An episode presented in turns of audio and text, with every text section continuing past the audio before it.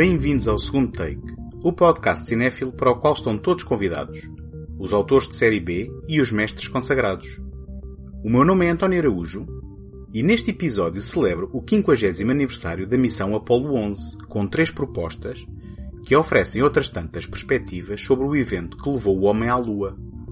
Mission Control, The Unsung Heroes of Apollo, um documentário sobre os homens que ajudaram as missões a partir do centro de controlo em Houston, O Primeiro Homem na Lua, biografia ficcionada de Neil Armstrong, e Apollo 11, um documentário que nos oferece imagens inéditas sobre este extraordinário marco da nossa história.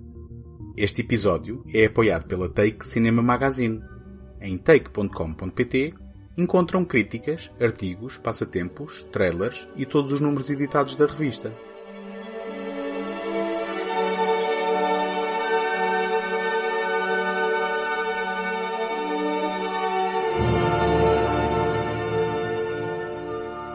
A 16 de julho de 1969, Neil Armstrong, Buzz Aldrin e Michael Collins desafiaram a força gravitacional da Terra a bordo do foguetão espacial Saturn V.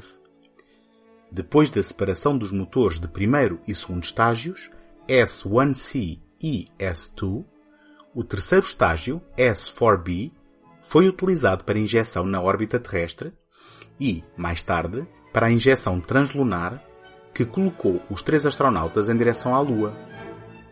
Dava assim início à missão Apollo 11, uma das maiores aventuras da história da humanidade, onde se tentava concretizar o sonho aparentemente impossível de levar o homem ao fiel satélite que nos ilumina às noites e que nos inspira desde tempos imemoriais, para depois o trazer de volta à Terra em segurança. 30 minutos depois da injeção translunar, Collins realizou a manobra de transposição, acoplamento e extração.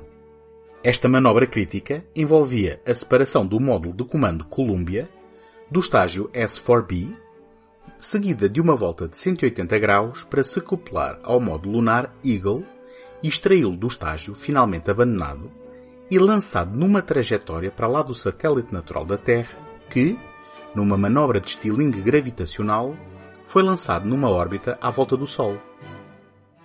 Foi esta combinação de veículos, Columbia Eagle, que viajou durante aproximadamente três dias e, a 19 de julho, a Apollo 11 passou pelo lado obscuro da Lua, ativou o motor de propulsão e entrou em órbita lunar.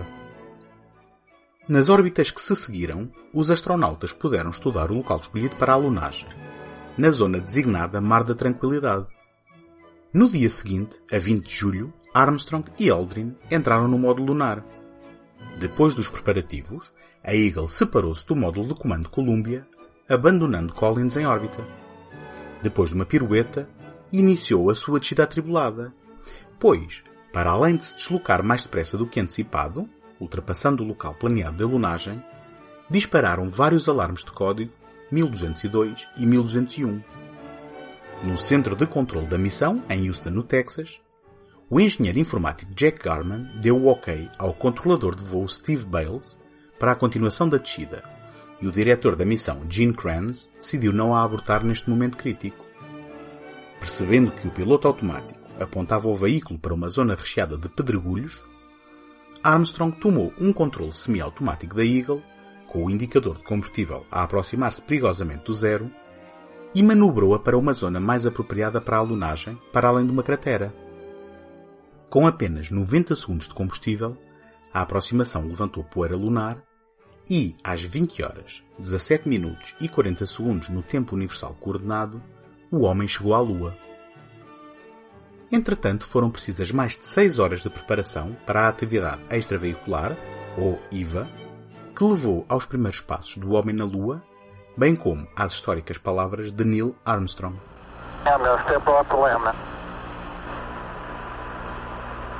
It's one small step for man, one giant leap for mankind.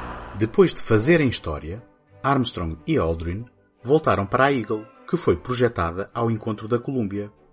Após nova acoplagem com sucesso e passagem dos astronautas para o módulo de comando, o módulo lunar foi abandonado em órbita à volta da Lua e a Columbia efetuou a injeção transterrestre de volta à casa. Depois da separação do módulo de serviço, entrou na atmosfera terrestre a 24 de julho e amarou no Oceano Pacífico. Os astronautas foram recuperados pela Marinha Norte-Americana e, depois de uma quarentena de 21 dias, processo abandonado em missões posteriores, depois de se perceber não haver qualquer perigo de contaminação na Lua, foram celebrados como heróis. Com o desafio lançado pelo presidente John F. Kennedy no famoso discurso ao Congresso de 25 de maio de 1961 cumprido, foram executadas mais seis missões, com cinco delas a levar astronautas à Lua e uma a evitar milagrosamente a tragédia.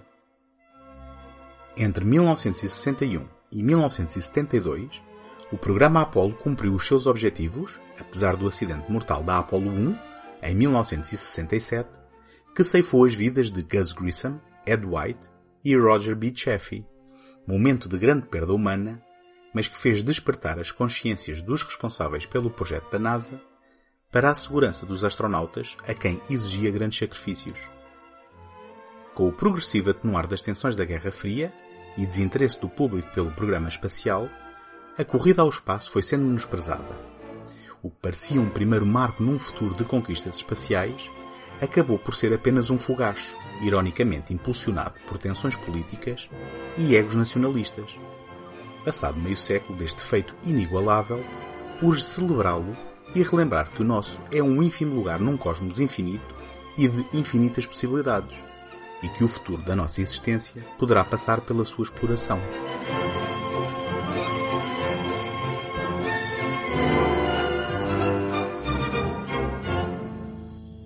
I used to sit outside at night and I'd gaze at the moon. Never occurred to me that we would land people there. I had the feeling of what it meant. You know, we're making history. Three, two, one, fire.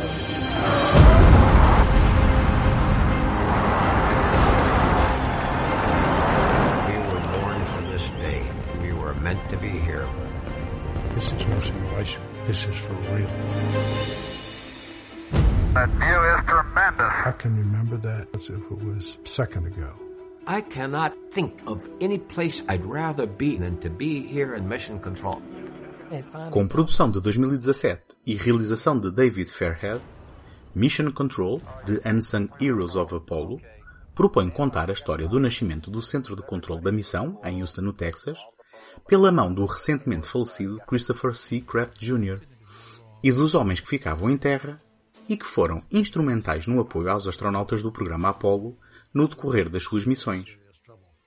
Optando por um formato tradicional de documentário, com cabeças falantes, imagens de arquivo e pontuais recriações, apresenta entrevistas a veteranos das missões Apollo, como o diretor de voo Gene Kranz, o controlador de voo Steve Bales, os astronautas Gene Cernan e Jim Lovell ou o próprio Christopher Kraft, focando-se nos acontecimentos da Apollo 8, o primeiro voo tripulado que deixou a órbita terrestre, chegou à Lua, orbitou-a e voltou à Terra, da infame Apollo 13, que teve de ser abortada depois de uma explosão num tanque de oxigênio no módulo de serviço e que colocou a vida dos tripulantes em perigo, e claro, da histórica Apollo 11.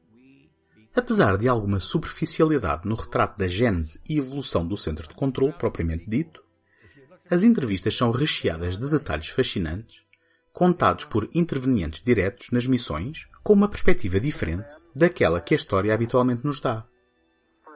Em paralelo com os desafios lançados aos homens que iriam ao espaço e à Lua, os desafios de engenharia, astrofísica ou ciência computacional, por exemplo, obrigaram a uma abordagem que teve de concretizar o impossível num plano temporal muito apertado. Acima de tudo, Mission Control, The Unsung Heroes of Apollo, denota o orgulho de quem, ficando muitas vezes na sombra, deu o seu contributo para um feito extraordinário e único na história da humanidade.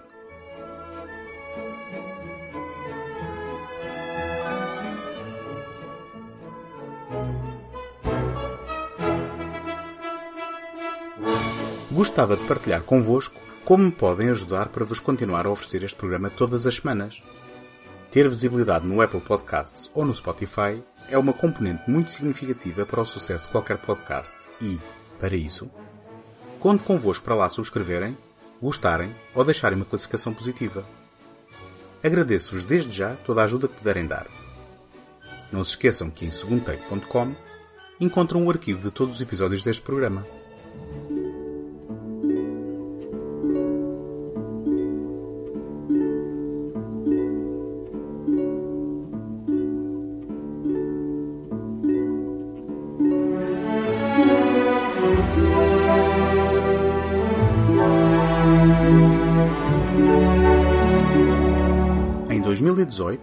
Jovem realizador Damien Chazelle voltou a reunir-se com Ryan Gosling, desta feita para a adaptação ao grande ecrã de O Primeiro Homem, a vida de Neil A. Armstrong, a biografia oficial do primeiro homem na Lua, escrita por James R. Anson. Com o argumento de Josh Singer, foca-se na vida familiar de Armstrong no contexto da sua participação no programa Apollo, como nunca antes havia sido retratada em obras de ficção, apesar dos inúmeros títulos que foram sendo produzidos ao longo dos últimos 50 anos. O extraordinário Os Eleitos, filme épico de 1983 por Philip Kaufman, foca-se nos homens do projeto Mercury, o primeiro programa norte-americano de voo espacial tripulado entre 1958 e 1963, e o popular Apollo 13, realizado por Ron Howard em 1995, deu-nos a conhecer as incidências da tensa missão abortada, com Tom Hanks a encabeçar o elenco.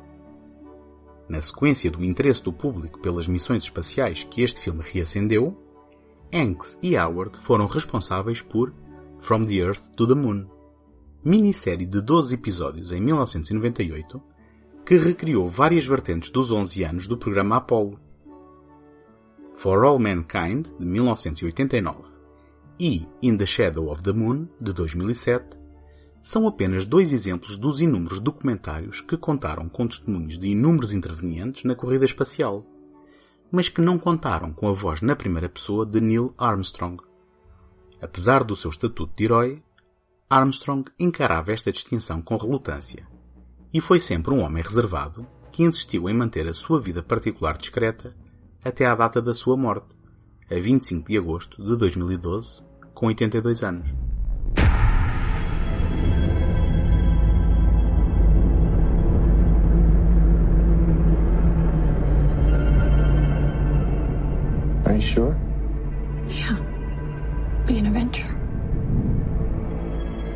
First man to walk on the moon. That'd be something. We've chosen a job so difficult, requiring so many technological developments. We're gonna have to start from scratch.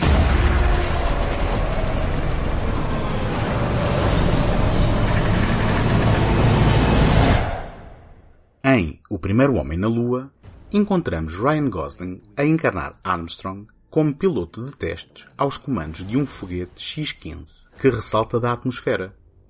Apesar de conseguir aterrar em segurança no deserto de Mojave, a sua concentração é colocada em causa. Paralelamente, testemunhamos a sua luta, acompanhado pela mulher Janet, interpretada por Claire Foy, para tratar o tumor cerebral da filha de dois anos e meio, Karen. Após o seu falecimento, consumido pela dor, Armstrong procura o trabalho como forma de escape e candidata-se ao programa espacial Gemini, integrando os New Nine, segundo grupo de astronautas selecionado pela NASA depois dos Mercury 7. Mudando-se com Janet e o filho Rick para Houston, o casal dá as boas-vindas a mais um filho, Mark. A partir deste momento, acompanhamos vários episódios do papel de Armstrong na tentativa de chegar à Lua, incluindo o acidentado Gemini 8, a perda dos amigos Elliot C. num acidente aéreo e Ed White no incêndio da Apollo 1, um acidente que o podia ter morto num teste ao veículo de pesquisa de alunagem, a sua escolha para liderar o Apollo 11 e a subsequente missão. We're getting a little out of plane now. Oh, yeah. Uh, we got to get three aft and two and a half up. I'm going to start braking. Give me a digital range and rate.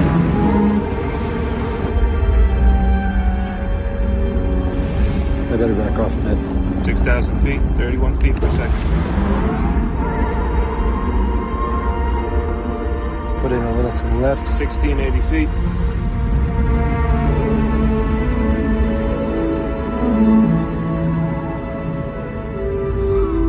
That's unbelievable. Would you look at that?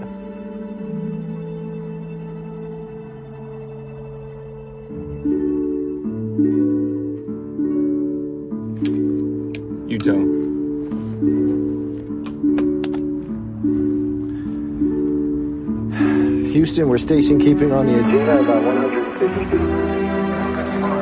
Okay, stay focused, gentlemen. We're already halfway there. Thanks for the extra hands.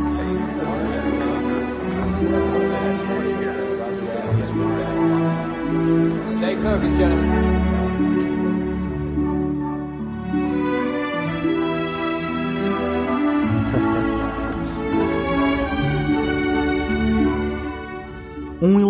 Imediatamente perceptível na cena de abertura é a opção de Damien Chazelle pelo realismo das cenas de voo e pela representação do real perigo que estes pioneiros corriam nestas missões. Ao invés de romantizar os seus feitos, coloca-nos no interior dos veículos, como no caso do X-15, e aprisiona-nos em situações de grande tensão, mostrando que o que a miúdo separava a vida da morte era um pedaço de lata. Mais tarde, durante o incidente da Gemini 8, a linha de comunicação enviada para o lar dos Armstrong é cortada. Quando Janet exige a Dick Slayton, interpretado pelo fiável Carl Chandler, que esta seja restabelecida, e este diz-lhe terem tudo sob controle, Janet responde que não tem nada sob controle, que são apenas um bando de rapazes a brincarem. Esta é uma cena essencial para a caracterização do espírito aventureiro e pioneiro da corrida espacial, que seria colocada em causa com a perda humana da Apollo 1. Jan, the ship is stable. They're gonna be all right. He's okay, Jan. I need you to go home. Fine. Turn the box back on. I'll see what I now, can do. turn the box back on. Now. Oh, there's security protocol. Well, I don't give a damn. I've got a dozen cameras on my front lawn, Deke. Do you want me telling them what's going on? Jan, you have to trust us. We've got this under control. No, you don't. All these protocols and procedures to make it seem like you have it under control. But you're a bunch of boys making models out of balsa wood. You don't have anything under control.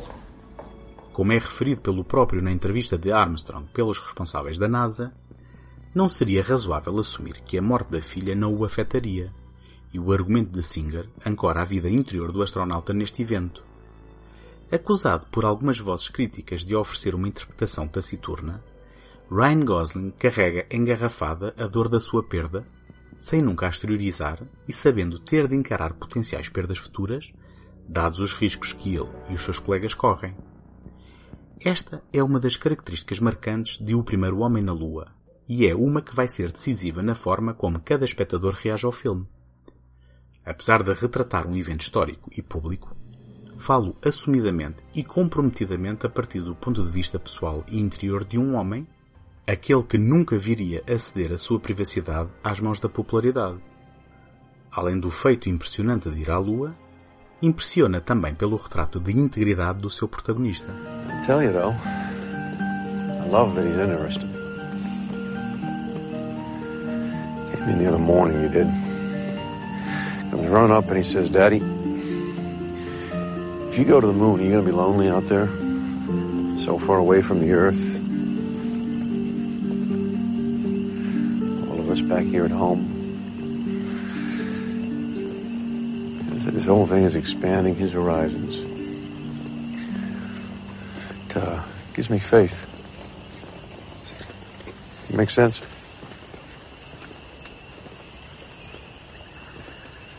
Walter's got a new swing set. Yeah, I noticed that.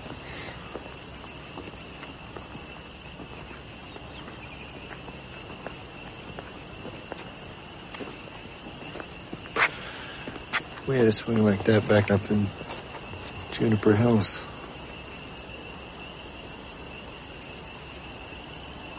Karen really loved it. That's your daughter.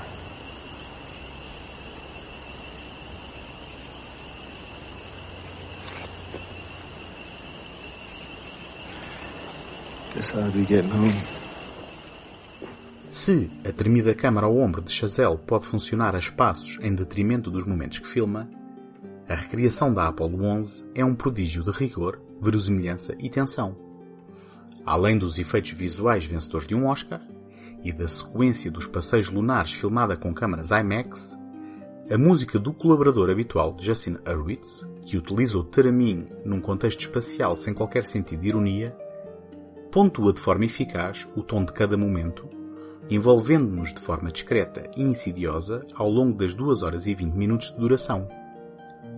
Quando Armstrong pontua o feito monumental com um pequeno gesto muito humano, de perda e anseio, momento de suposta invenção ficcional, está consumado o fosso entre o público e o privado.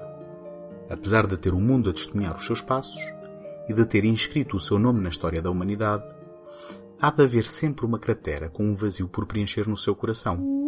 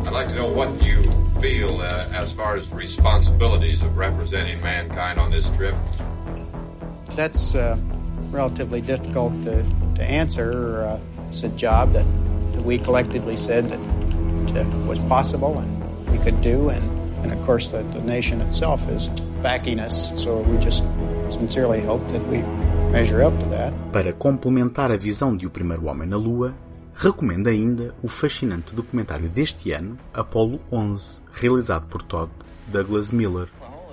Esta extravagância produzida para salas de cinema IMAX, infelizmente por estrear em Portugal, junta às imagens subajamente conhecidas imagens de arquivo nunca antes disponibilizadas ao público. Num trabalho que envolveu a equipa de produção, a NASA e a Administração Nacional de Arquivos e Registros norte-americana, foram descobertas filmagens no formato de 70mm que oferecem uma qualidade inacreditável para imagens capturadas há meio século.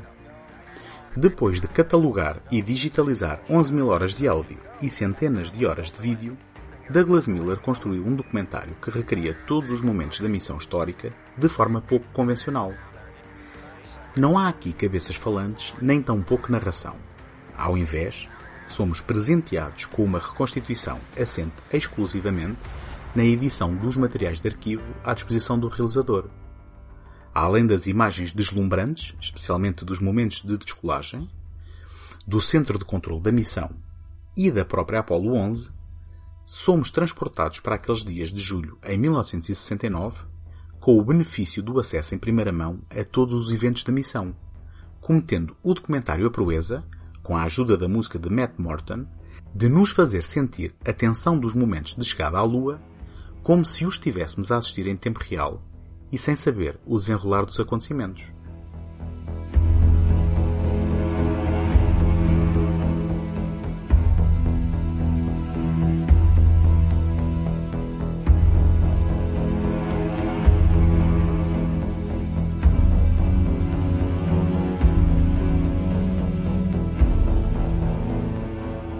Esta é uma obra obrigatória para todos que se interessem minimamente pela chegada do homem à Lua e queiram celebrar o acontecimento neste seu 50 aniversário. No momento em que, olhando os noticiários, parece que a Terra se deslocou do seu eixo e colocou tudo aquilo em que acreditamos de pernas para o ar, não se vislumbra outro feito do homem no espaço assim tão cedo. Por isso, como sempre, torna-se importante celebrar o que veio antes para nos inspirarmos a renovar os nossos ideais, a perseguir novas metas e expandir as fronteiras para o infinito e mais além.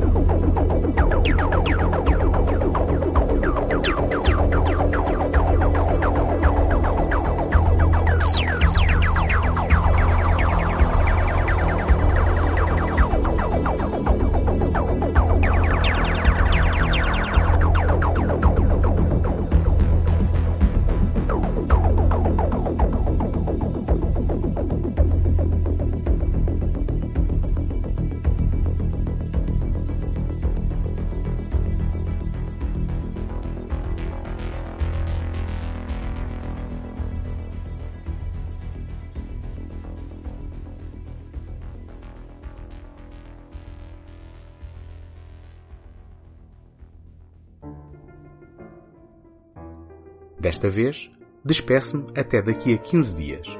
Para a semana não há episódio do segundo take para um merecido descanso. Até lá, boas fitas e boas férias.